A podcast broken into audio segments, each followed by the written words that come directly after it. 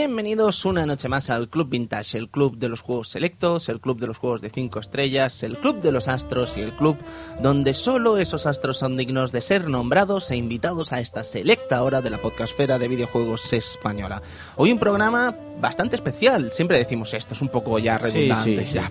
pero es que hoy es especial de verdad porque nos saltamos lo que vendría a ser el orden de los videojuegos que teníamos para las próximas semanas. Eh, además es el primer programa del año 2013, que eso ya de por sí es bastante especial, y vamos a hablar de una película que se ha estrenado recientemente en cines llamada Romper Ralph, que tiene mucho que ver con nosotros, que tiene mucho que ver con los amantes del videojuego clásico, sobre todo del arcade americano de los 80 y los 90. Así que hoy creemos conveniente que valdría la pena echar un vistazo a esta película y echar un vistazo a los muchos guiños y a las muchas cosas que tiene para animaros a verla, animaros a que os paséis por el cine y le echéis un vistazo, no sin antes, evidentemente, eh, presentar a los amigos que conforman el equipo del Club Vintage, empezando por Eduardo Polonio. ¿Cómo estás? Edu? Muy buenas noches, encantado de estar aquí y sobre todo hablar de esta peli que, oye, ha tocado alguna fibra, ¿no? Sí. O sea, tantos detallitos, tan, tan fucker que es en algunas ocasiones, que, que nos hace hasta hacer un, un programa un poco especial, ¿no? Sí, sí, Eh, sí. Hablando de estas cositas que tiene la película. Por supuesto, amigo Cristian Sevilla, ¿cómo está usted?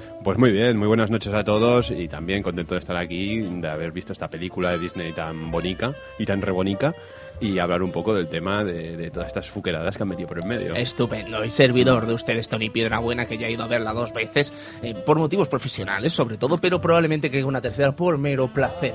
Porque el cine es gratis en Sardañola y bla, bla, bla, bla. Una larga historia que no viene a cuento ahora. Así que, lo dicho, bienvenidos al club, pónganse cómodos que comenzamos hasta ahora.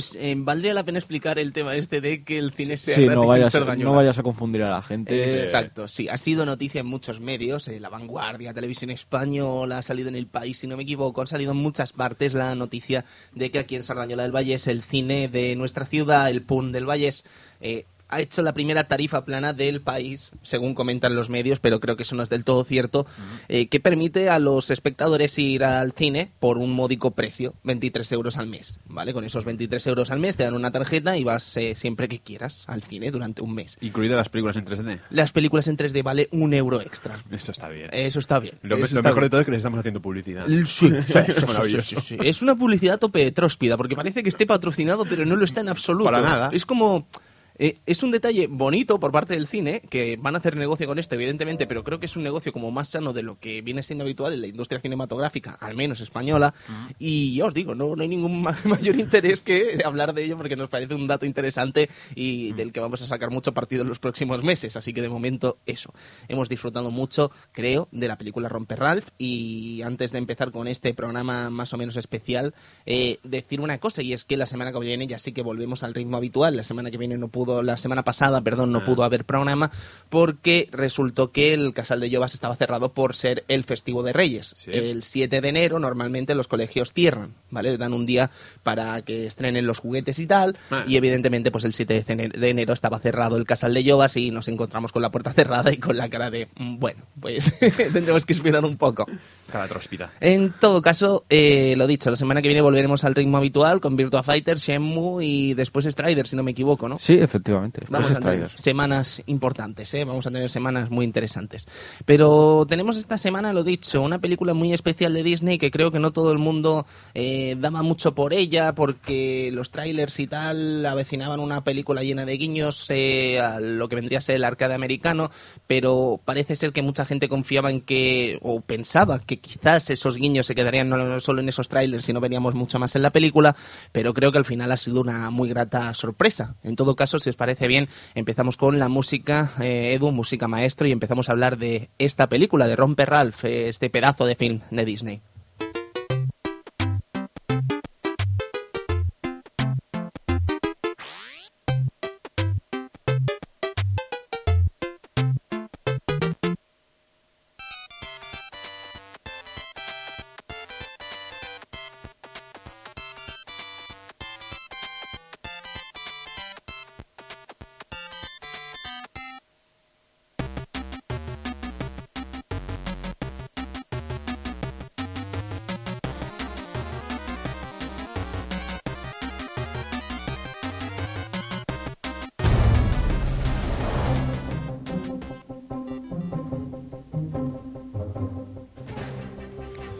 En fin, eh, nos ha tocado la fibra esta película que se estrenó el 25 de diciembre, Rompe Ralph, Wicked Ralph en eh, Estados Unidos y países anglosajones, eh, dirigida por Rich Moore, una, un director que debuta en Disney parece ser y que ha colaborado en muchos capítulos de Futurama, de Simpsons y de muchas series importantes como Drown Together, La Casa de los Dibujos, no sé si os sonará, que también tenía mandanga esa serie.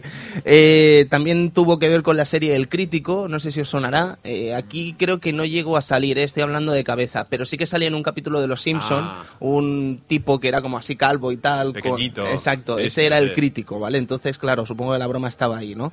Eh, decir que este rompe Ralph, me gustaría saber primero vuestra opinión al respecto, ¿no? Y me gustaría sinceridad, porque si nos ha gustado también es interesante saberlo. Edu, ¿te ha gustado este rompe Ralph? A mí la peli me ha gustado, me, me gusta el, el tono arriesgado, ¿no? Desde un principio meter tantos guiños eh, referente a videojuegos, mm, a este tipo de videojuegos, a este arcade americano y inculcárselos ahora a la, gente de ahora es complicado porque mucha gente no va a entender eh, este, este mundillo. Pero a mitad de la peli mm, se da cuenta que tiene que hacer una película de Disney y eso quizás se, se nota en ese último en ese último tramo de la peli en el cual no deja de ser una película de Disney en todos sus motivos, ¿no? O sea, ese, ese modo de, amistad, ese modo de, de ahora te voy a ayudar, ese modo de... no sé, o sea eh, para mí la, la, peli pierde un poco de fuelle en los últimos en el último tramo. La aparición de Vanélope, ¿no? Es lo peligroso. No, no, no. Yo eh, a Vanélope a mí no no deja de hacerme gracia el personaje. La verdad es que tampoco lo veo un personaje tan sumamente mal llevado, tan eh, por decirlo con esa voz chirriante o decepcionante, ¿no? Pero sí que como que han pasado de, dar guiños y de estar en tantos videojuegos de golpe a solo a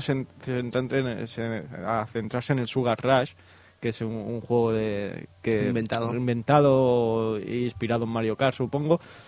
Y no sé, mm, como se vuelve que se vuelve un todo, todo un tanto previsible, todo no sé, como que pierde un poco de fuerza. Ahora, claro, a la, lo tienen que hacer así para que los niños salgan contentos. No pueden hacer una peli totalmente dirigida a estos detallitos, ¿no?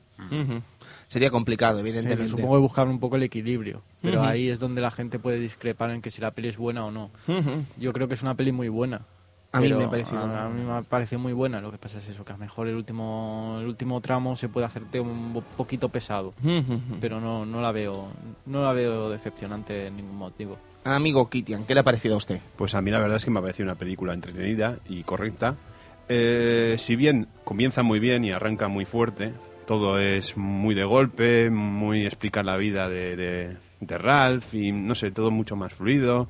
Cuando entra la colmena, todo esto, bueno, la colmena, esto me lo he inventado porque no es una colmena, no sé lo que es, es un pilar con luz donde salen bichos. Sí, sí, sí. Pues esto es todo muy entretenido, muy juego con el espectador, muy no sé qué. Rompiendo la cuarta pared.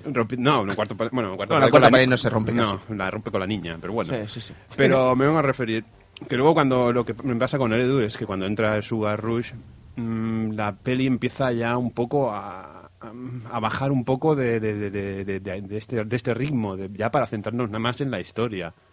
Que los personajes están muy bien construidos, pero ya nos centramos más un poquito en la historia y no es hasta el final que a mí me empezó de nuevo a, gustar. O sea, digamos que ese tramo entre que entra en Sugar Rush hasta que la niña hace la carrera me pareció un poco lento.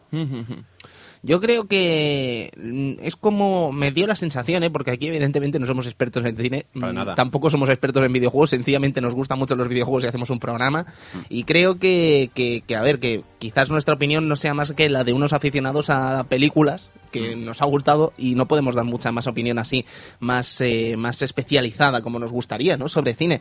Pero sé que estoy de acuerdo con vosotros en eso mismo y la sensación que me da es como que la película se ha partido en dos, ¿no? Eh, una película quizás al principio más para gente como nosotros, más para gente que ha disfrutado de esa, ya no diré de esa época, sino que conoce esa época también, ¿vale? Mm. Que sepa quién es Cuber, que sepa quién es Sonic, que sepa quién es, yo qué sé, todos los personajes que se dan cita de arcades americanos, ver a Dick Dug y decir, coño, el Dick Dug, cómo mola. Eh, si no tienes eso, la primera parte yo creo que, que ni, ni siquiera podría gustar. ¿Sabes? Si no acabas de coger la sutileza de los detalles, la sutileza de, de ver a Ralph y ver a Félix y pensar en Mario y en Donkey Kong, si no eres capaz de ver esos detalles, yo creo que no le pillas quizás el gusto a esa película. Pero lo que vendría a ser el final, yo creo que es casi casi el ABC de una película Disney normal, Sí. ¿vale? Pero cuando digo normal, mm, lo digo normal, no quiero decir ni bien ni mal, sencillamente normal, como nos tenía acostumbrados Disney quizás en los últimos tiempos. Bueno, en los últimos tiempos yo creo que estaba bastante mal, si me permitís. Pero que no es una gran película el final, podríamos decir, no tiene todo lo bueno que tiene la primera parte, lo tiene al final. Así que no sé qué pensar en ese aspecto. Lo que sí que parece es que ha sido un auténtico éxito la película y ha recaudado más que Enredados, que era uno de los últimos grandes éxitos de Disney y creo que además el más taquillero de la historia de Disney en la primera semana. Vaya. Con lo cual Romper Ralph ha sido un auténtico éxito en Estados Unidos y quiero suponer que también en todo el mundo. Sí, supongo que sí.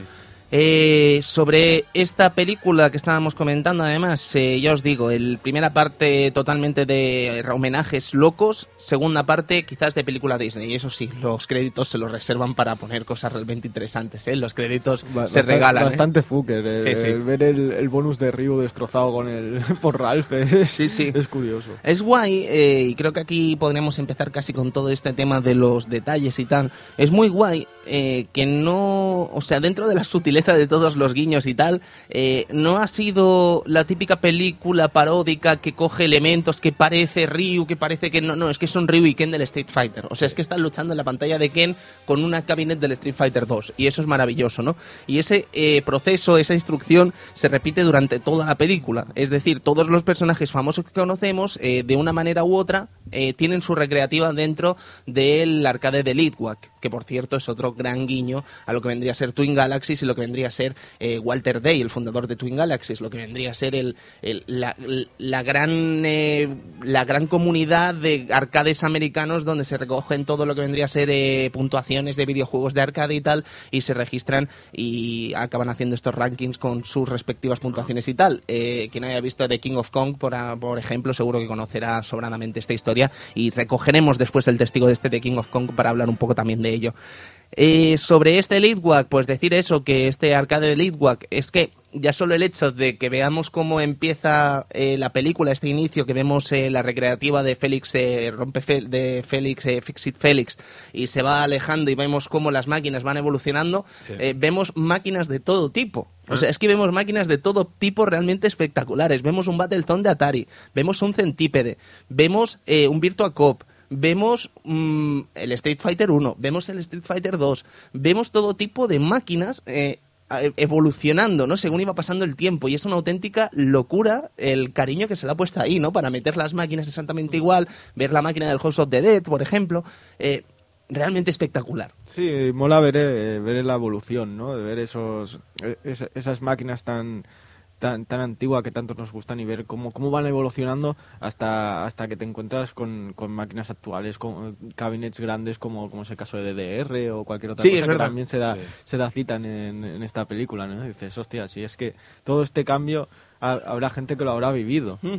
Nosotros más o menos. Sí, yo puedo- podemos pod- decir- decir que más o menos hemos podido vivir un poco de ese cambio, no tanto, evidentemente, y, y- y- y siendo aquí, no en, no en Estados Unidos. Pero sí que hemos visto eso, ¿no? Hemos visto cómo, cómo iban cambiando juegos viejos por otros más nuevos, por actualizaciones, por tal, hasta llegar a ver ya cabinets grandes con, con House of the Dead 1, 2 y 3, a ver Time Crisis, a ver DDR, Segas Rallies, etcétera, etcétera, etcétera. Y también la estancación un poco de la cabinet antigua, de la cabinet de, de, de joystick y botones, pasando ya a DDRs, a, a juego- a juegos con sus propios con sus propios eh, Abrir, abrir la máquina incluso, Abrir ¿no? la o sea, abrir sí. la máquina, la experiencia individual de jugar en una pantalla en la que solo ves tú casi y la gente que se te pone alrededor a poner pantallas que son tres veces tú y la puede ver todo el mundo, Sí. ¿sabes? Invitar a la gente a jugar, que al fin y al cabo es una cosa muy importante Mm. dentro del universo arcade. y estas máquinas que tienen cuatro jugadores, con cada uno con su pistola, así un poco. Wartran Troopers era, ¿no? El que estaba aquí en el New Park. Sí, eso que tenían los El de Konami, el de ¿no? Konami, Sí, el de Metal Gear. Sí, sí, sí, el que podías coger las chapas de Metal Gear, eh, Fox, los- Snake, eh, Liquid, eh, había miles. Y salían interrogantes también. Vaya juego. No, no, no, la verdad es que no me gustaba mucho, ¿eh? Yo lo, lo he intentado mil veces, Ah. pero no, no me acaba de hacer. Estaba entretenido. Sí, sí. Pero bueno, es mucho más actual que lo que estamos viendo en Romper Ralph, ¿eh? Luego, eh, tengo, hice un artículo hace unos, eh, hará un mes o así, bueno, un mes no, hará dos o tres semanas en el mundogamers.com en el que podéis consultar también algunos de los guiños que íbamos a comentar. No vamos a comentar todos, eh, creo que comentaremos incluso alguno extra que conocemos eh, posteriormente a este artículo que hice y hay alguno interesante como por ejemplo la propia máquina de Fixit Felix Jr., que si os fijáis es exactamente la misma máquina de Donkey Kong, la máquina original de Donkey Kong. Si os fijáis por ejemplo en lo que vendría a ser la propia cabinet, el propio color de la máquina y tal, es exactamente igual, clavada, idénticos, idénticos. con los mismos detalles, con la marquesina colocada de la misma forma, con Félix a la izquierda, en el caso de Donkey tenemos a Donkey a la izquierda, Mario a la derecha, tenemos a Romper Ralph a Ralph a la derecha, eh, lo que vendría a ser el lateral está adornado con una pegatina exactamente igual, eh, los sticks están colocados en el, el stick está puesto en el mismo sitio, los botones también, es una cosa que está hecha realmente a posta, porque si os fijáis, eh, creo que nadie dudará que la historia de este Romper Ralph, eh, de esta película Romper Ralph, no deja de ser casi casi la historia de Mario y Donkey Kong llevada a Disney. Lo que pasa es que evidentemente no iban a llevar a Mario y a Donkey, con todo lo que ha caído con Mario y Donkey a lo largo de más de 30 años. También. Pero lo que vendría a ser esta historia de Romper Ralph, eh, es inevitable pensar en ello, es inevitable pensar en Donkey Kong y Mario. Evidentemente, ya solo ver el, el físico de cada uno, ¿no? Y la- un poco la profesión de cada uno, ¿no? Uno reparador, eh, el otro, pues, a, a destruirlo todo en este caso, eh, no sé, la- y tirándote cosas, ¿no? Que es lo Ujú. que representa el juego, que te tira cosas para que no puedas subir y tú ir reparando todo lo que veas. No sé, tiene, tiene su, su, su detalle y es evidente que son, que son Donkey Kong y Mario. Aunque también nombran a Mario durante muchas Sí. veces en la peli. Sí, sí, sí. Luego que- viene Mario. Luego viene Mario. Siempre es que llega tarde. Siempre llega tarde. Es que todos los fontaneros. Sí, pues llega, llega bien tarde esta vez, porque Sí. ni de hecho ni aparece. De hecho, De es, hecho- que es lo que decíamos, ¿no? Quedaría un poco. Es que si esa es la historia de, de, de Mario y Donkey Kong, ver a Mario también es un, como un poco paradójico, ¿no? Decir, Ujú. no, mira, si somos lo mismo. O sea, inspirado, ¿no? Yo creo que Mario debería haber aparecido en esta película, más que Hombre. nada porque si sale Bowser... eh, Sí. O sea, veo, perdón, ¿eh? Veo estúpido que salga Bowser. Estúpido mm, tampoco es la palabra. Veo un poco extraño que salga Bowser y no, que no salga Mario, cuando precisamente es Mario más representativo del arcade americano y japonés, evidentemente, que el propio Bowser, porque técnicamente Bowser A lo mejor Nintendo no quería meter a Mario. en- Sa- sabemos que muchas empresas han puesto mil problemas a la hora de poner a sus personajes, ¿vale? Y por ejemplo, Bowser, eh, si os fijáis, no sale. ¿Qué debe salir Bowser? A lo mejor sale 20 segundos Bowser. En la reunión está de malos. ¿Vale? Eh, en Bowser vemos cómo bebe café. ¿Os habéis fijado? Sí. Parece ser que Nintendo tuvo que dar el visto bueno a cómo Bowser bebía café. ¿Vale? Nintendo tuvo que dar el visto bueno para Bowser beber café. Madre mía. ¿Vale? ¿Qué quiero decir con esto? Que imaginaos eso con cada personaje que ha salido por parte de Nintendo, por parte de Sega, por parte de Midway, bueno, de lo que vendría a ser Midway, de lo que vendría a ser eh, Gottlieb, lo que vendría a ser Capcom, por ejemplo, y ahí se nota perfectamente qué empresa ha puesto más problemas y cuál ha puesto Sí. menos, porque pondría la mano en el fuego que Capcom no ha puesto ningún problema. No, eso- no, eso te iba a porque hacer que Ryu y Ken se vayan a un bar a beber, no A echar unas- a echar una pirra, no creo que, que haya puesto muchos problemas. ¿Y qué, No, me, ¿Y qué me dices de Zangief? También, también. Zangief Y- es increíble. Bison y Chun-Li, que aparece por ahí. Pero lo de o Zangief sea, tengo una teoría que luego la explico. que- Vale, vale, vale. O sea, me parece... Bueno, si os parece bien, sí, perdona, Edu, acaba. Me decía que normalmente, y sí que esto es verdad y se ha dado muchas situaciones, que las compañías japonesas son muy muy estrictas y se lo miran todo muy, muy mucho antes de, de salir una cosa al mercado. Y estamos acostumbrados, por ejemplo, muchas veces en doblajes o, o cosas así que, que ponen esfuerzo y que a veces dicen, pues esto lo queremos cambiar, o esto no puede parecer, o esto tiene que ser así. Muchas veces, mm, por ejemplo, hablo de, de en portadas de anime, por ejemplo, que los japoneses han dicho, esta portada de anime no puede salir porque no queremos nosotros. O este menú no tiene que ser así porque lo decimos nosotros. O sea, son muy cuidadosas en sus en sus cosas, en sus juegos, en todo lo que hacen, son muy cuidadosos. Y yo creo que Nintendo, en este caso, es una de estas compañías muy tengo que verlo todo antes de que salga y si no quiero que salga no va a salir.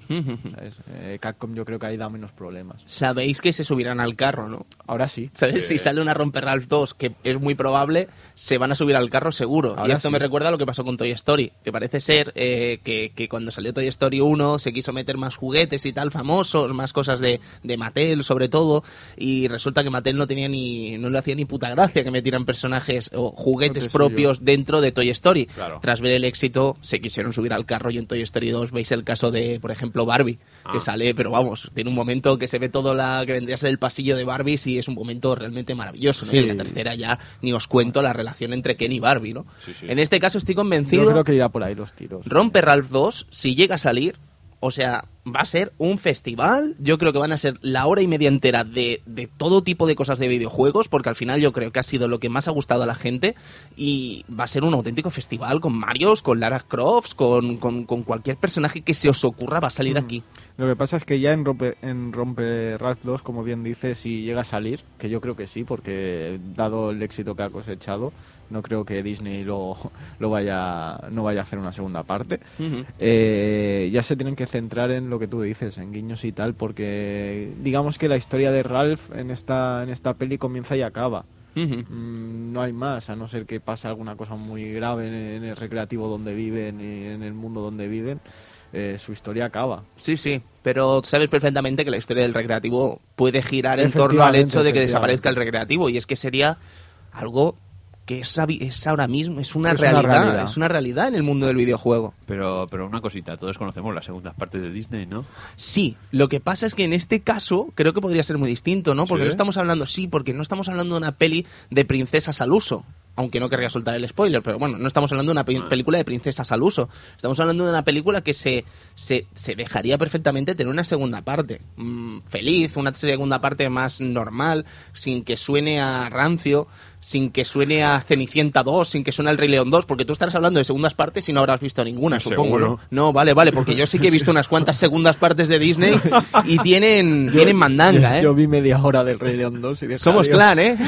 A- a- adiós. Somos clan, ¿eh? ¿Sabes? O sea, no puede ser. Eh, pero esta peli como que le veo más más más Pixar, ¿no? En este sentido que, que Disney, ¿no? Sí, veo sí, como un poco más de influencia de Pixar, Le ¿no? pega más a Pixar como, quizás. como intentando hacer un Toy Story en videojuegos, Sí, ¿no? Lo pero- que pasa es que no llega a conseguirlo bien. No llega, no Vale. llega, no llega para nada y es una, de- para mí es una oportunidad totalmente desperdiciada. De hecho, mira, eh, cuando ah, cuando vi el, car- el cartel, ¿no? Que salían todos caminando en plan, mira qué guapos somos, cómo molamos. Yo pensaba que se iban a hacer el grupillo Ajá. y que iban a vivir el grupillo la, la aventura en general. ¿no? Sí, es que yo también pensaba eso creo el que que- tráiler. creo que es lo que le falla a esa media hora de peli.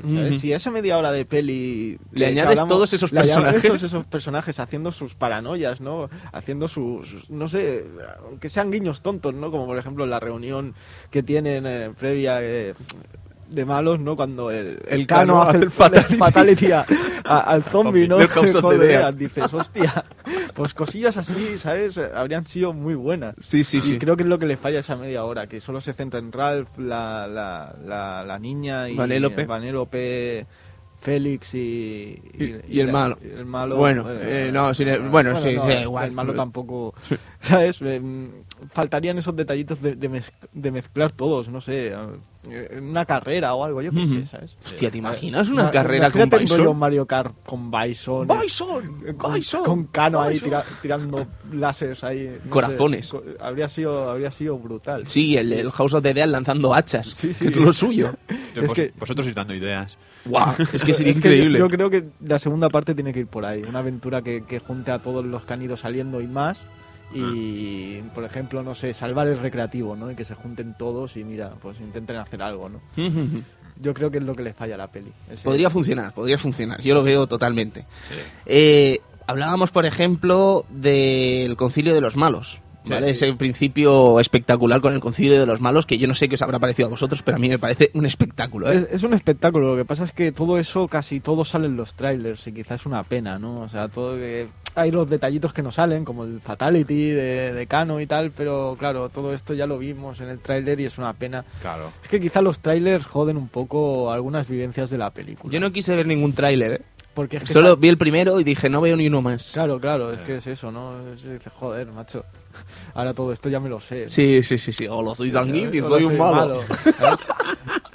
Otra- grandioso, cosa, ¿no? tío. O sea, Zangief, que nunca ha sido malo y por cuatro o cinco apariciones que ha hecho de malo, ala, te Sí, sí, ahí. Nunca jamás ha sido malo en los videojuegos, pero nunca jamás. Es De un la- tío que, que, que, bueno, es de la estepa rusa, Que mata osos, eso sí, es verdad, mata osos, ¿vale? Eso es un problema, porque matar a los pobres osos no mola. Pero no es un tío malo, ¿sabes? Malo ha sido, mira qué casualidad que ha sido malo en todas las apariciones que ha tenido la fuera del videojuego. En la peli de Van Damme, en, en- en Street la Fighter serie- 2V, en la serie Street Fighter 2V, la, en serie, la serie de cartoon. de animación americana. Mm. Todas estas sí que ha hecho de malo, ¿no? Pero en el juego nunca ha sido un personaje malo, siempre.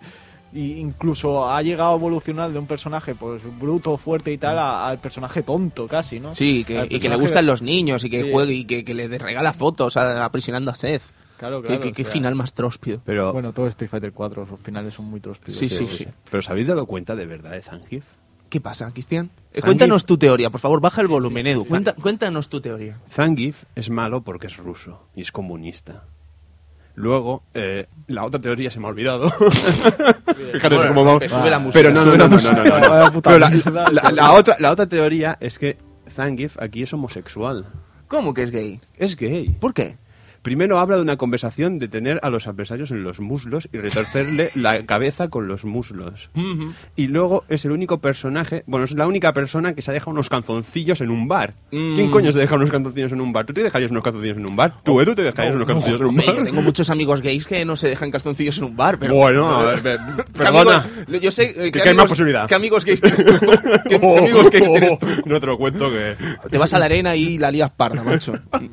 Bueno, es que la arena se muy tróspidas, ¿eh? Sí, sí, sí. O sea, hay gente que va a la arena, vamos mucha gente a la arena que no la liamos, pero hay gente que va a la arena y la lía muy parda. Vamos, ha dicho vamos, o sea, Tony Balare. Yo también. Mm, Bueno, he intentado meterme en el grupo, pero... en fin, que total, lo que quiero decir, te metas. lo que quiero decir eh, es que Zangief es espectacular. Zangief Sí. es espectacular. Y es una lástima, por ejemplo, que se que, que teniendo un personaje como Vega barra Bison en, la, en, la- en este concilio, no le saques chicha, porque habría molado mucho también.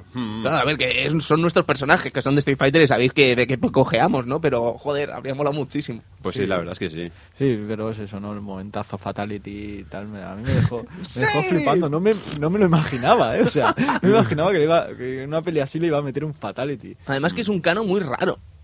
Sí, es... ¿Sabes? Es un, no tiene es- unas pintas muy Es extrañas. un cano hiperactivo. Sí, pero quiero decir, las pintas, o sea, lo que vendría a ser el personaje en sí, ese cano nunca ha sido así. O sea, nunca ha existido un cano así. A mí me recordaba del 1 un poco. Es que el del 1 iba de blanco. Sí, bastante feo. El Sí, uno, de hecho. sí, O sea, sí, feo sí. no, simple, muy simple. el Sí, tenía unas uno. entradas que, vamos, Y el cano, de- y el cano de do- del 2 iba ro- con el traje rojo y negro. No, más- es en el 3, en el 2 no Eso, salía.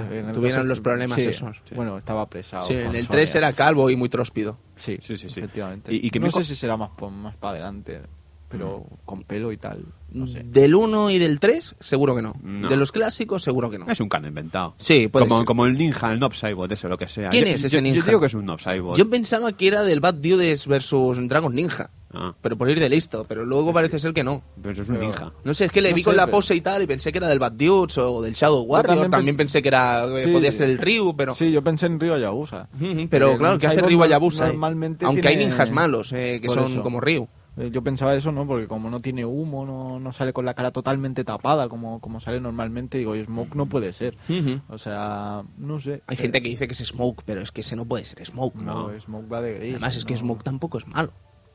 Eh, No es malo Smoke. Smoke es amigo de Sub-Zero. No, no, no es malo hasta que no Estamos lo de convierten. Mortal Hasta, hasta que no lo convierten en ¿Ves? ¿Ves? no. Después gente como tú dice que la película de Mortal Kombat está bien adaptada. No lo está, no joder. está bien adaptada, es entretenida.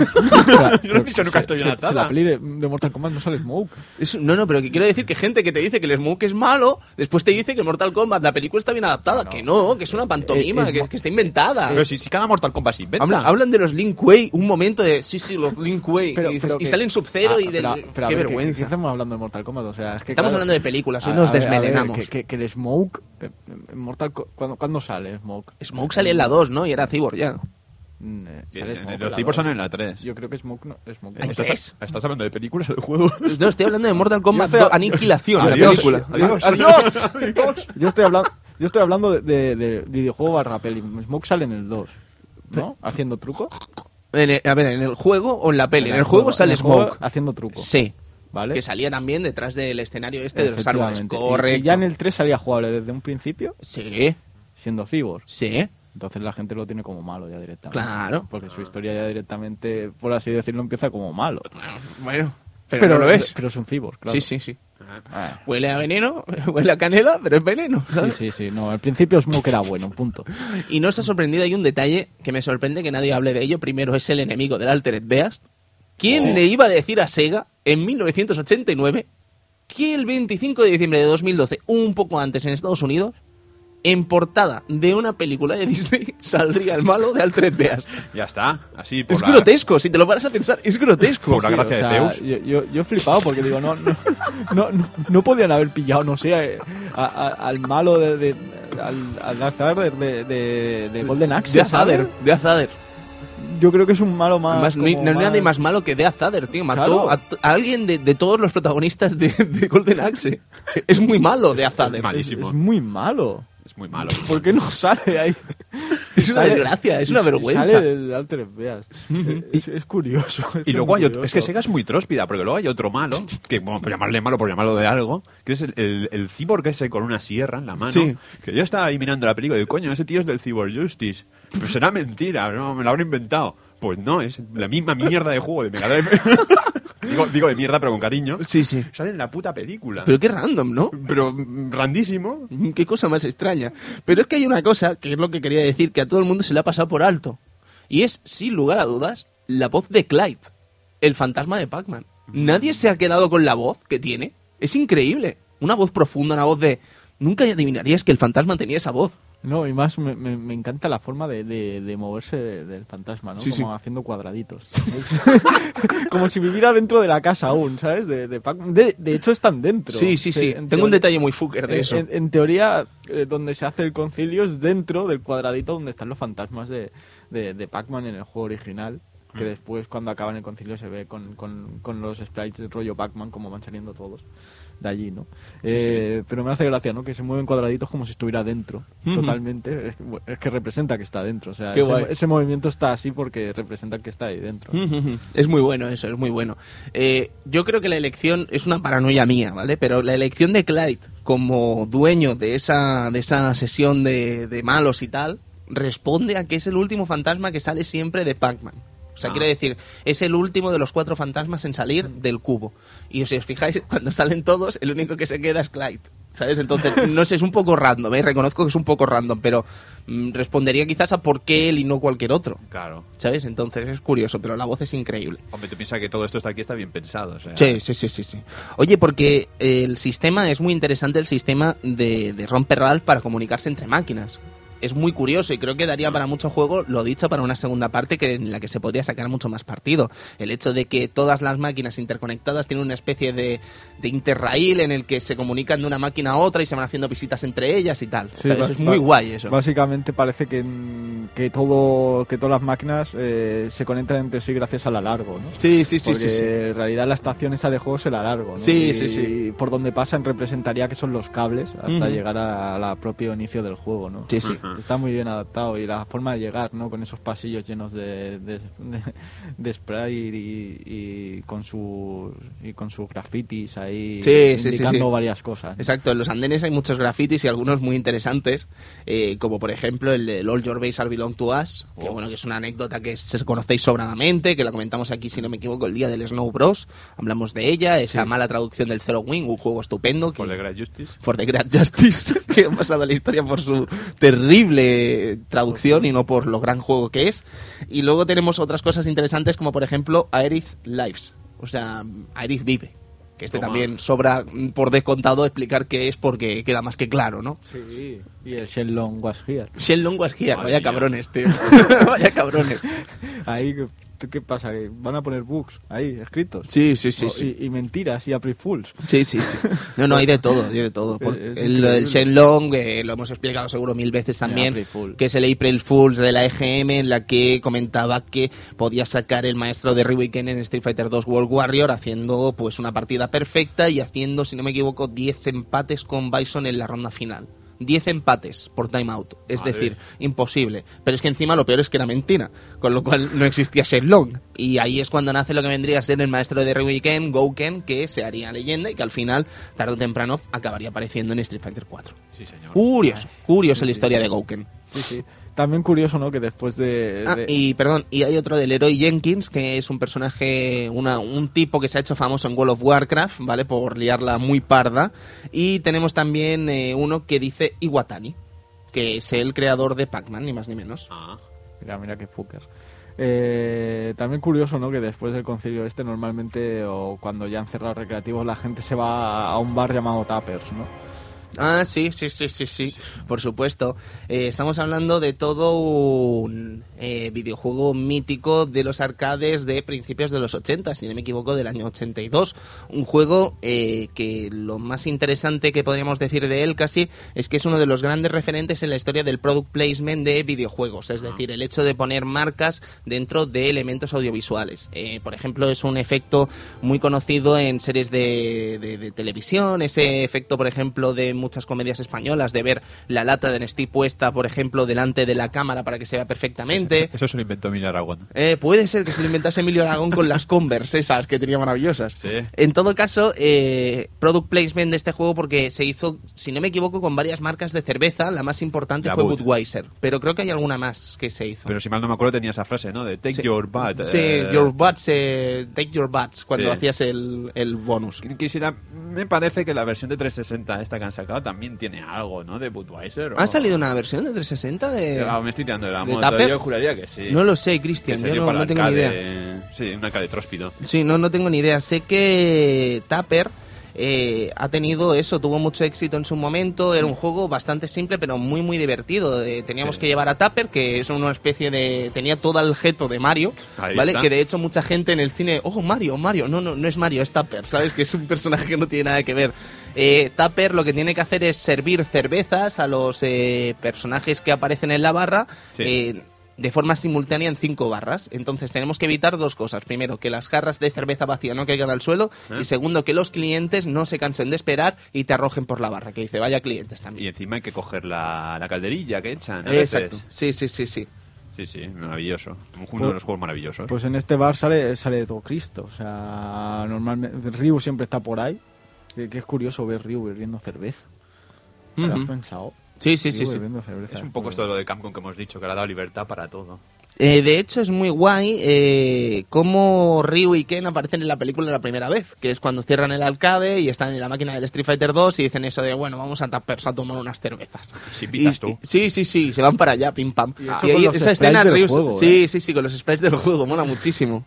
Ahí es donde se ve que Capcom le ha dado libertad a hacer lo que... Hombre, para beber cerveza, pues imagínate, ¿sabes? Lo tonta que se ponen otras empresas con estos apartados y al final... Hostia, si es que a mí se me hizo raro. Ujú. Digo, Ryu y Ken tomando una cerveza ahí tranquilamente, me los imagino y me, me hace gracia. mola.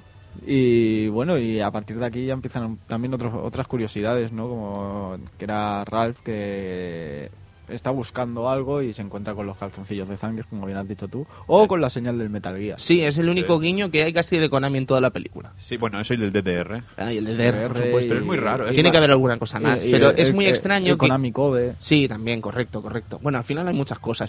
Hay cosillas, ¿eh? Konami. No, pero lo que quiero decir es que es curioso que Konami, siendo una representante tan básica de lo que vendría a ser el arcade, eh, no haya tenido más aparición, porque de hecho el Konami Code mm, no deja de ser en un mando, en un D-pad de, de NES. ¿Sabes? No deja de ser una representación de un juego de consola. Sí, también, también es curioso, ¿no? Eso, que, que teniendo tantos, tantas adaptaciones como tenía en la época Konami de, de series de- del país, ¿no? ¿no? No tuviera más representación, porque también tuvo Los Simpsons, Tortugas Ninja y tal, que, que se ve un momento la recreativa de Turtles, pero mm, aparte de eso, poco más. Sí, se sí. me hace muy raro. y más que uno de los detallitos sea Metal Gear, ¿no? Cuando poco tiene que ver con, con arcade, en este caso. Ay, qué curioso. Hay tantas cosas de esta película, si os lo paráis a pensar. De hecho, incluso la propia aparición de, de Qbert, un personaje muy famoso que pegó muy fuerte en principios de los 80 y del que nunca más se supo, eh, es muy peculiar también. Sí. De hecho, fijaos que Qbert, a pesar de que ha tenido juegos en muchas plataformas, de hecho en Super Nintendo, si no me equivoco, llegó a salir hasta la tercera parte en Super Nintendo, eh, el pobre Qbert quedó en nada. ¿Sabes? Sí. Y el hecho de que esta criatura de Godlief aparezca en Romper Ralph es un claro ejemplo de lo fácil que ha sido para algunas empresas ceder sus personajes, como es el caso de Tapper o es el caso de este Sí, Qbert. pero cu- curioso también lo de Quiver, ¿no? Ahora que lo, que lo dices, el hecho de que, que está mendigando. en realidad, ¿no? No, no, Está parece pidiendo- no, está mendigando. mendigando, está pidiendo ayuda, está pidiendo que, que- pues eso, ¿no? Y pues más o menos es lo que le pasó, ¿no? En realidad, que Mm. pegó fuerte y lo dejaron de lado. Y también es una cosa que hablan mucho en la peli, también, ¿no? De esas recreativas que, que se apagan, que se averían y no, no vuelven a, a salir, ¿no? Eso es, muy curioso y al final la, la reflexión esa de, de que de que lo retro está ahí, ¿no? Eh, también el Sonic también hace acto de, de presencia muchas veces en ese en ese en ese pasillo donde se encuentra todo el mundo. Eh, también curioso, ¿no? Que, que otro emblema solo salga por escasos segundos, básicamente. Uno en un cartel explicando sus cosas y otro por ahí recibiendo un golpe y cayéndose los anillos. Supongo, supongo yo que también será para no eclipsar los personajes de la pantalla, de, de la película. Porque, claro, estamos hablando de dos mm, personajes mm, que han, han vivido muchos años y se han, eh, como que son las mascotas. A lo mejor hubieran eclipsado un poco la película. Mira, Quizás sí. Sonic, que Sonic se pone a hablar Sonic, pues ya está por Sonic. Ya, Pero es que es una Mario. lástima lo de Sonic, porque es que técnicamente lo único que hace es decir con la voz en castellano de la serie de animación, que eso dices mía. detallazo, detallazo. Sí. Básicamente lo que viene a decir es eh, tened cuidado porque si mueres en tu juego, mueres en la realidad, ¿sabes? Y dices, "Mm, saldrás más, espero. Y luego sale un momento en la, fe- en la fiesta de Félix, del 30 aniversario de los Félix Jr., y no vuelve a salir. Ah. No vuelve a salir. Una No. auténtica lástima. También curioso, eh, hay un momento que siempre a, a Ralph lo paran por ahí, siempre, antes de entrar en los juegos, ¿no? Como si fuera un delincuente. y dice, ¿tú quién eres? Dice, Lara Croft. Empieza a decir nombres de, de personajes. Curioso también. No, el juego, ya os digo, en esos primeros 45 minutos, eh, básicamente nos encontramos todo esto y es sencillamente maravilloso. Pero al final, la sensación que te da es esa, ¿no? Que qué lástima que quizás no se hayan atrevido con más guiños Claro. durante todo el film, ¿no? Porque al final no hay tanto como nos gustaría de ese estilo, ¿no? Tienes tanto al principio que esperas que mantenga ese ritmo Sí. durante toda la película y al momento en el que aparece Manélope, en el momento en el que van al mundo de Saga Rush, porque lo que vendría a ser ese Duty's Hero eh, no deja de ser también un sutil guiño a lo que vendría a ser la actual generación o incluso la actual generación de máquinas recreativas, Es un chotándose un poco de ello. Se chotan un poco de todos, eh, por el, el hecho de que se llama Heroes Duty, no tiene nada- que ver con el Call of Duty, pero el nombre lo tiene ahí. eh, es un juego de cabinet de pistola. Ah. eh, también recuerda mucho a- estéticamente a veces a Gears of War. eh, no sé, se chotan un poco de todo en, en ese videojue- en, en ese tramo de la peli de videojuegos. De hecho, mola cuando se, se juntan algunos y dicen, hostia, qué definición tienes, ¿no? Como diciendo, mira, está en HD, ¿sabes? Ujú. Y luego, luego ese momento en el que, digamos, el... el- Es que me estoy acordando de la historia de la, de la, de la protagonista de Heroes Duty. eh, es que es Gears of War, es, es historia de Gears of War. Pero también el hecho de cuando entra uno de estos soldados que eh, le coge el traje el, el Ralph, también un soldado que es como gilipollas. Como sigue andando, ve una puerta y sigue andando hacia adelante, ¿sabes? Se, o sea, se está abrir, sin choteando. nada, se, se chotean un poco de, de De, de todo. los soldados genéricos estos. efectivamente. Pero, pero mola esos detallitos. Pero también entiendo en parte el tema de, de que a mitad de, de la- del film todo cambia un poco. Claro. Porque yo fui este domingo a verla en el cine y creo que muchos niños que estaban viendo la peli no se enteraban de, de- Es de que los tiene- personajes que son, lo- de- entre los guiños, y que tiene algunas eh, eh, a- algunos eh, apartados que son muy muy como que con, con muchas definiciones que ellos no pueden entender o que no, no, no pueden apreciar aún porque es evidente que cuando llame, cuando sale la palabra bug o sale la palabra glitch Sobre todo peli- glitch. sobre todo la palabra glitch en la peli los niños no es la primera vez que he escuchado decir oye que es un glitch. ¿sabes? y el padre no poder contestarle porque tampoco lo sabe Es que, ¿qué cojones es un glitch? ¿Sabes? Es que explica- quiero decir, eh, un padre, ¿cómo va a saber que es un glitch? ¿Sabes? Ya hay muchos términos que, que los niños no, no podían entender en la peli. Y, Y el único claro, que te explica lo que es un glitch técnicamente no habla bien. Es que un glitch. Sí.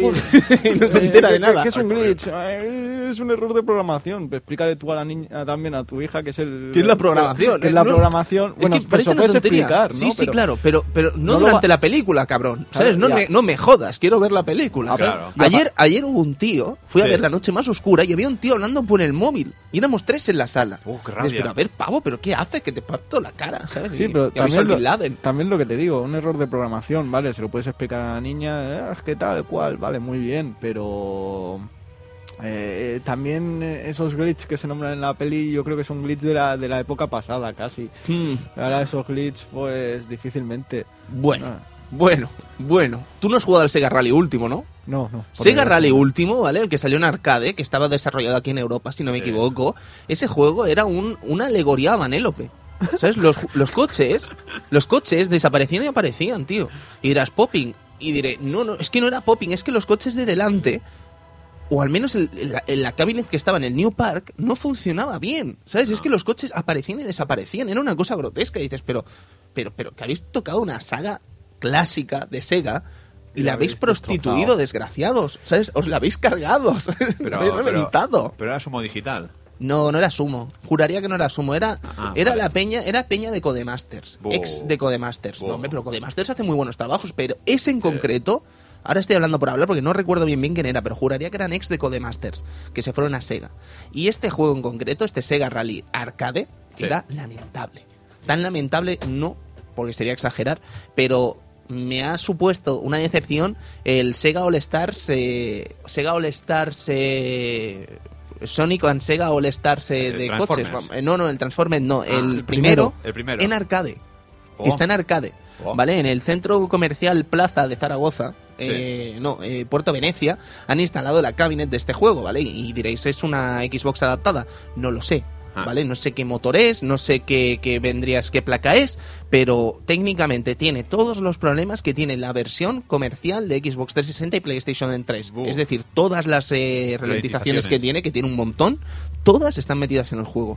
Y disculpe usted, pero yo no me gasto un euro para jugar aquí teniendo el juego en casa para tener los mismos problemas que tengo en mi casa. Eso no puede ser. Y eso sí que es culpa de Sumo. Pues sí. Ala, ya le hemos echado la culpa a Sumo de algo. Joder, por gente.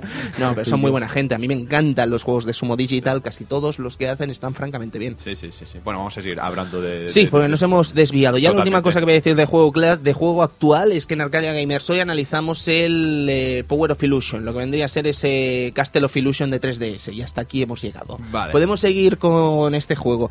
La sensación que me da al final es que es una alegoría al bug, una alegoría al glitch. eh, Sí. Porque si te paras a pensar, el triunfo de Vanellope dentro de la propia película, o sea, lo que vendría a ser el final de la película, no deja de ser el hecho de que a la gente le gusta Vanellope porque está glitcheada. Una- Es que probablemente no habéis pensado todo, no habéis pensado todo, Ah. me parece a mí.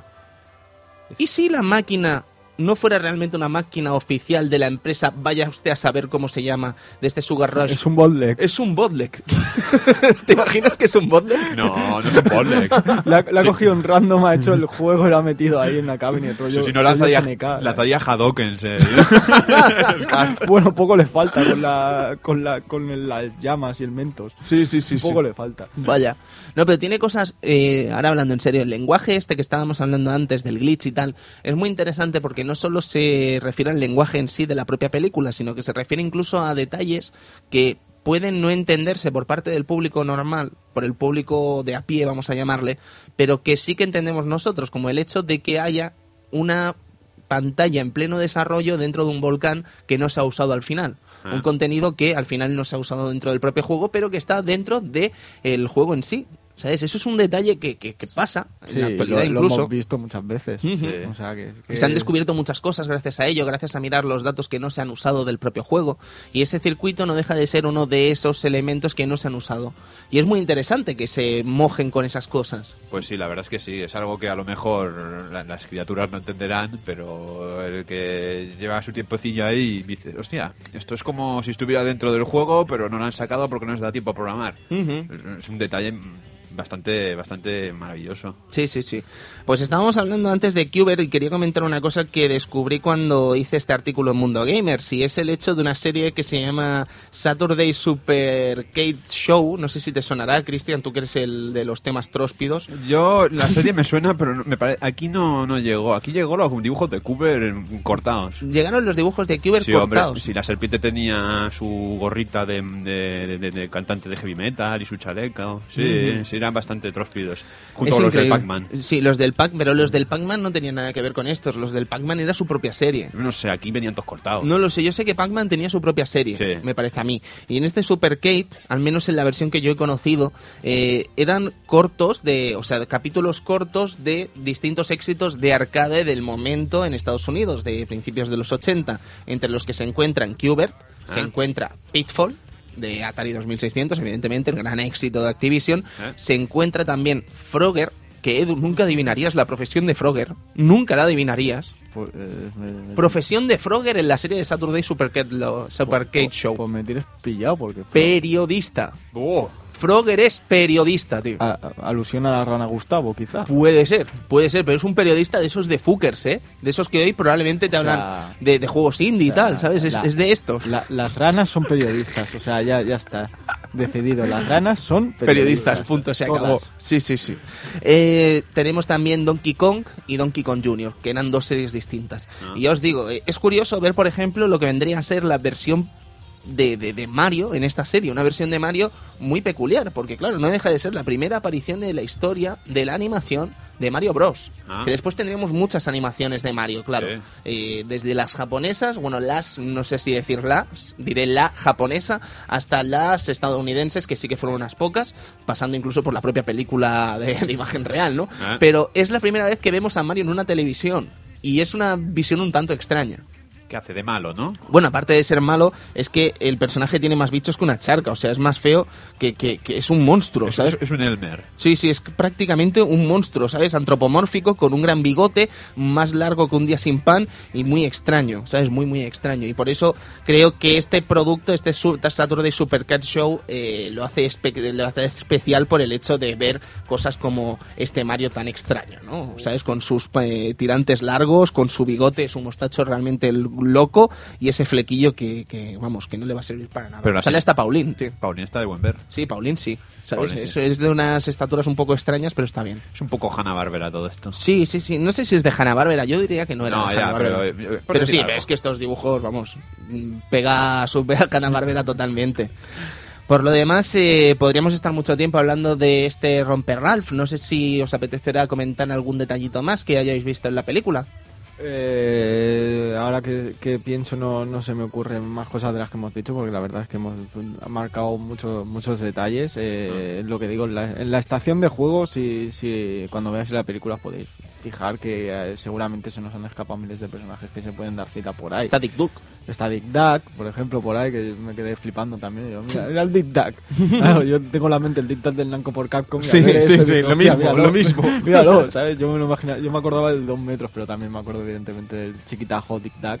Eh, también Chun-Li caminando por ahí. Que Con siempre- Kami. Con Kami, a veces. Cami con- lleva mallas, tío. Sí, es curioso. Por eso- ya te explico yo por qué lleva mallas. Porque que seguro se que eso no pasó. eh, exacto. Para que no se vean las piernas. Seguro Ah. que eso sí que no pasó la censura. o Hombre. censura o como quieran llamarlo, ¿no? No, claro, supongo que tampoco pueden de esto, aunque el fatality de, de, de, de Kano es muy explícito, ¿eh? O sea, a mí me dejó muy colgado, digo, pero esto, ¿cómo lo han podido meter aquí? Sí, sí, sí. ¿Sabes? Eh, también están las dos princesas, ¿no?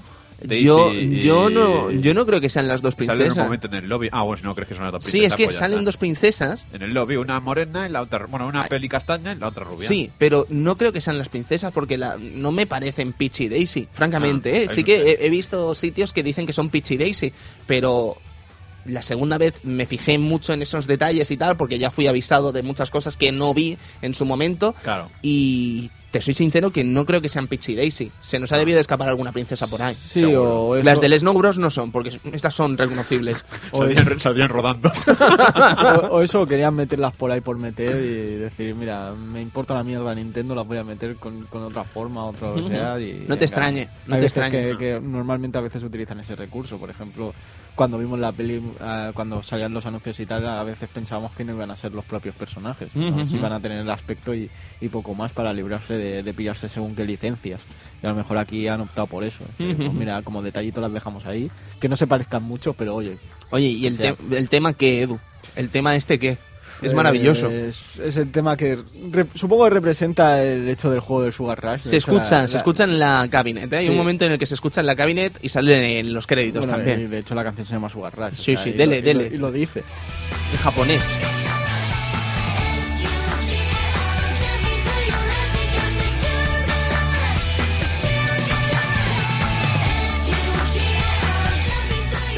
Bueno, es del grupo famoso este que se ha hecho muy famoso ahora, que se llama AK, a- AKB48. Es un grupo japonés que se ha hecho muy famoso. De hecho, tiene una serie anime y todo ya. ¿Qué o sea, dices? Es, una locura. O sea, lo que ha, provocado este grupo y... Que yo solo veo yoyos.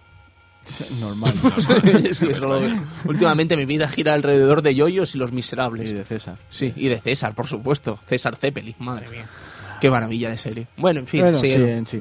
Eh, pues eso, que también incluso los detallitos de la propia música, ¿no? El hecho de, de la arcade de Ralph, que, que, que se nota ahí el chip de Nintendo explotándolo todo, ¿sabes? O sea, es increíble. De hecho, muchas canciones dices, es que podría, podría haber pasado por una canción de, De NES. De, de- de NES de Famicom o sea, perfectamente o de las primeras recreativas de, sí, sí, de sí. Nintendo, pero es que Es perfectamente. perfectamente, está muy bien conseguida. Sí, esa- sí, sí. Esas canciones que utilizan para la, la recreativa de Ralph. Ujú. La verdad es que es impresionante en ese sentido.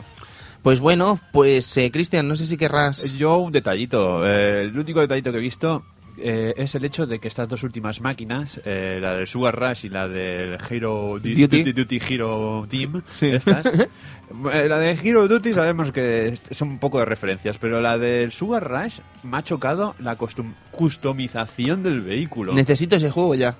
Yo se lo decía ayer a Edu, digo, es que necesito el Saga Rush, tío. El Lo Saga Rush. necesito, lo necesito Ya. como mi vida. ¿Sabes? Lo necesito ya ese juego. Porque además, soy un gran fanático de los juegos de Cars. Necesito ese juego, tío. Es que puede ser maravilloso. Es que Sí, tú has sí. visto las caras de los personajes. Son maravillosos, son todos- Están vendiendo en las Disney Stores pijamas para niña con las caritas de los personajes de Sugar Rush, tío. Y son Sí. tallas para niña. Son de como- 6 años. Son como tarta de fresa. No hay para mí, tío. ¿Sabes? Quedaría perfecto Te con, con el pantalón de las tortugas ¿Te ninja. vas a comprar una camiseta con el roster? El roster, tío, el roster de Sugar Rush. Está enfermo. es muy mono, tío. Está, está muy mal. Es muy mono. muy mal. Pero eh, El yo creo que es, un juego que podría funcionar. Mira lo que te digo. El sistema de, customización me hace gracia, ¿no? El tema de, de arreglos del coche, con- cuando por ejemplo dice, dice, ¿y esto qué es? ¿Otro juego? Dice, no, no, es un minijuego. Ujú. ¿no? Vale, gracias. Gracias. Pero es que es una cosa muy rara en un arcade. Parece como al- a- como si fuera un juego de De tarjeta. de, Facebook. ¿no? Una está- estás haciendo una cosa, un coche. Dale a este botón. De- Ah, sí. co- Cambia esta cosa de una Esto no se ve en un, en un juego de No, pero yo sí que de lo veía, yo lo, lo interpreté más como uno de estos juegos de tarjeta de, de, de- de muchas Supongo que eres empresas. un fucker. Sí, claro, pues soy un fucker y yo vi la película, yo me daba asco viendo la película, te juro que me daba asco viendo la película y hablando con Susana, mi, mi señora. Sí, sí, este, y Me daba al- asco. Fue al cine, en vez de comprar Coca-Cola, se llevó un té de casa, ¿sabes? se llevó el termo y el vaso. Va, Mira, el Kubert. El Kubert. Y cuando Esto es un escuché juego la- de tarjeta, estaban customizando con las tarjetas. Y cuando la gente habló de Mario, oh, pobre ignorante. es un clásico de los 80. Y también se nota ahí también un poco las licencias a, a LucasArts, ¿no? Ahora que es Disney. Ah. Eh, Eso de que se meta en una piscina de chocolate y para respirar haga el sonido de Darth Vader. Eh, Eh, hay una hay una historia también algo rebuscada con LucasArts que yo no te diré, a ver cómo te explico esto. Eh, me la pasó un amigo de Mundo Gamers llamado José Charlie, un amigo que comentó en el post este de, de Romper Ralph que escribí hace unas semanas, en el que explicaba que hay un juego llamado Industrial Might and Logic de, de- no, perdón, Night Shift de LucasArts y ahí hay una empresa que hace como juguetes y tal que se llama Industrial Might and Logic, ¿vale? Que no deja de ser un homenaje a George Lucas y a Industrial Light and Magic, ¿vale? Pues parece ser que los trabajadores de esa empresa, que son los personajes jugables del juego, son Fred Fixit y Fiona Fixit. ¿vale? Y sería básicamente, si fuésemos un poco rebuscados, la historia técnicamente de los padres de Fixit, de, de Felix Fixit, ¿sabes? O sea, es una cosa muy, muy guay, no sé, mola. Hombre. No sé hasta qué punto será cierto, pero es guay. Hombre, la verdad es que eh, encaja bastante, más que nada porque también todos, todos los nombres empiezan por F. Ujú. ¿Qué? Hemos obviado el fixing, ¿no? Pero que todos empiezan por F. Hostia, es Fred- verdad, es verdad, es Ah, verdad. ah, Qué ah, bueno. Kitian. Ah, Sí. FF para todo el mundo. Sí, no, que yo estaba pensando que, que, que, ¿qué? ¿Qué, qué ha dicho? No, no, pero es interesante ese detalle. Yo creo que es un poco, o sea, mola mucho. No diré que es rebuscado, pero sí que es curioso que se llame Fixit, ¿no? También. Sí. Es como mínimo para tenerlo en cuenta. Así que lo dicho, amigos, esto ha sido el programa de Romper Ralph especial de hoy, de Mundo, de, de Mundo Gamers, iba a decir cómo estoy hoy, perdón. Venga. Eh, del Club Vintage y técnicamente volveremos la semana con un montón de juegos interesantes, Edu. Efectivamente, las semanas que, que siguen, pues Virtua Fighter, eh, ese, ese esperadísimo programa de Shenmue. Sí, que ya toca. Y después eh, nuestro querido Strider, que Ahí ahí estará. Eh, otra cosa, un momento que a mí me impactó mucho de Romper Ralph, y lo siento, es el momento Oreo. Sí, Oh, sí, sí. Oh, oh, Oh, oh. Lo mío pa' mí. Es, es, es, es la canción. Sí, sí, es es la la canción que viene de la, de la película de Mago de Oz, evidentemente, eh, Ah. hay que decirlo. Y también de una canción de Metallica. Vale, eso te iba a preguntar. vale, vale. Viene de ahí. Impresionante. Pues bueno, don Edu, pues se acaba este programa de hoy del Club Vintage. Eh, sí, y que decir que que no haya visto la peli que vaya a verla, que Sí. yo creo que, que va a disfrutar, porque va a disfrutar, porque es una peli que si te gusta el mundo de los videojuegos, yo creo que Vas a no falla, vas a no disfrutarla. falla. Eh, y si no, pues si tampoco estás muy metido de ello, simplemente verla porque tienes un momento gracioso, tienes un momentos divertidos y yo creo que es una peli que está muy bien construida. Quizá ese, ese último tramo se hace un poco pesado hasta llegar justo al final, pero se puede ver tranquilamente y que no es un desperdicio de dinero, por así decirlo, ir al cine a ver esta peli. Porque es que con lo que vale el cine Porque ahora. es verdad que es, mm, el cine es muy caro, a Sí. pesar de que en algunos sitios puedan ponerte opciones. Bueno, no muchos, ¿eh? Tampoco. No muchos, pero sí que hay, hay algunos sitios. Por ejemplo, aparte del cine Sardañola está el Splau, que también pertenece a ellos.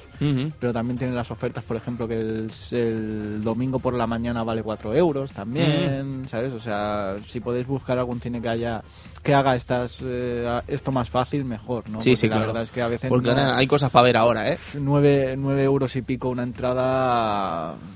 Es increíble, es increíble, puede- escuece mucho. Sí, yo pagué 12 pavos por cabeza por ver el Hobbit en Zaragoza, en este C- Puerto Venecia. ¿Sabes? la Que fuiste a ver con los frame free. Claro, sí, todo el 48 rollo. FPS con el 3D. eh, Entonces, 12 euros por barba, 24 euros. Eso debe ser como Benny Hill, ¿no? Cu- A 48.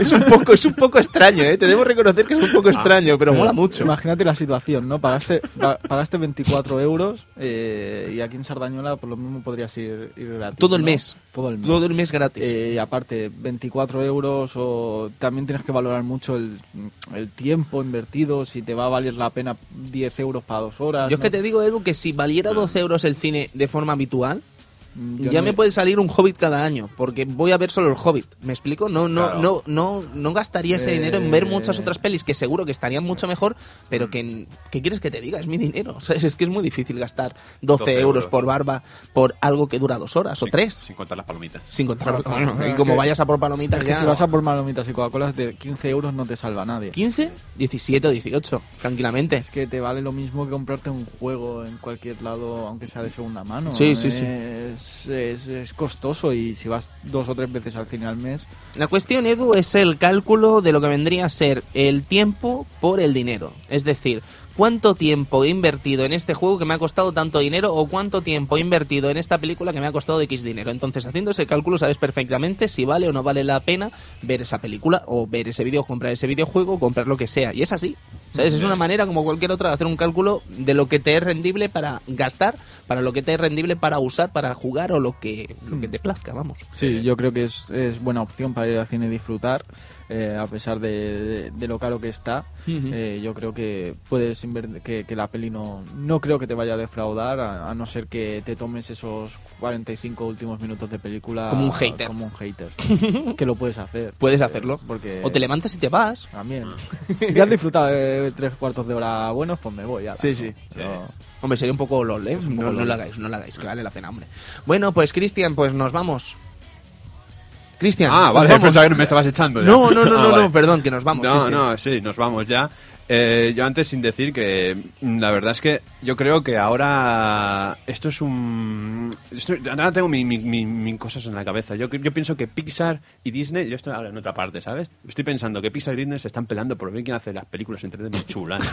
Yo creo que con, con Ralph mm, lo está empezando a conseguir Disney. Hombre, yo te digo que Enredados fue increíble. O sea, me, me pareció un peliculón brutal. A- a ver- muchos años que, veía una peli, que no veía una peli de Disney y de sentarme y pensar, ole, ole y ole. Y Yo- salir de allí pensando, bien. Yo la verdad es que hablo desde mi, desde mi más completa ignorancia, porque no he visto nada de Disney que no se fuera an- an- anterior al Rey León, ¿no? Pero Bien, bien, muy bien, Cristian, muy bien. No, te Pero quedaste en la buena pienso. época, entonces. Eh, quizás te perdiste el jorobado. Sí. Ah, Jorobado Eh, mola. tío. Jorobado es una peli que puedes tenerle... Y ahora podemos estar buscándonos muchos enemigos, por no decir Hércules, por no decir eh, Tarzán. A mí Hércu- Tarzán mola mucho la a mí, banda eh, sonora. A mí tío. Hércules no llegó a... yo de Hércules vi la mitad. No, A mí Hércules no, no, me... no me, no me llegó. Tarzán me mola por la banda sonora, tío. el Phil Collins el- dándolo todo. El jorobado tenía el problema que de pequeño no me gustaba. Nada. No me gustaba nada y viéndola ahora, pues dices, hostia, pues Mola mil. mola. mola Sí, sí, sí. Total, que sí, Cristian, que puede ser que se estén peleando, pero Pixar tiene mucho que decir, ¿eh? Sí, sí, la verdad es que sí. Pero mira, con este romper Ralph.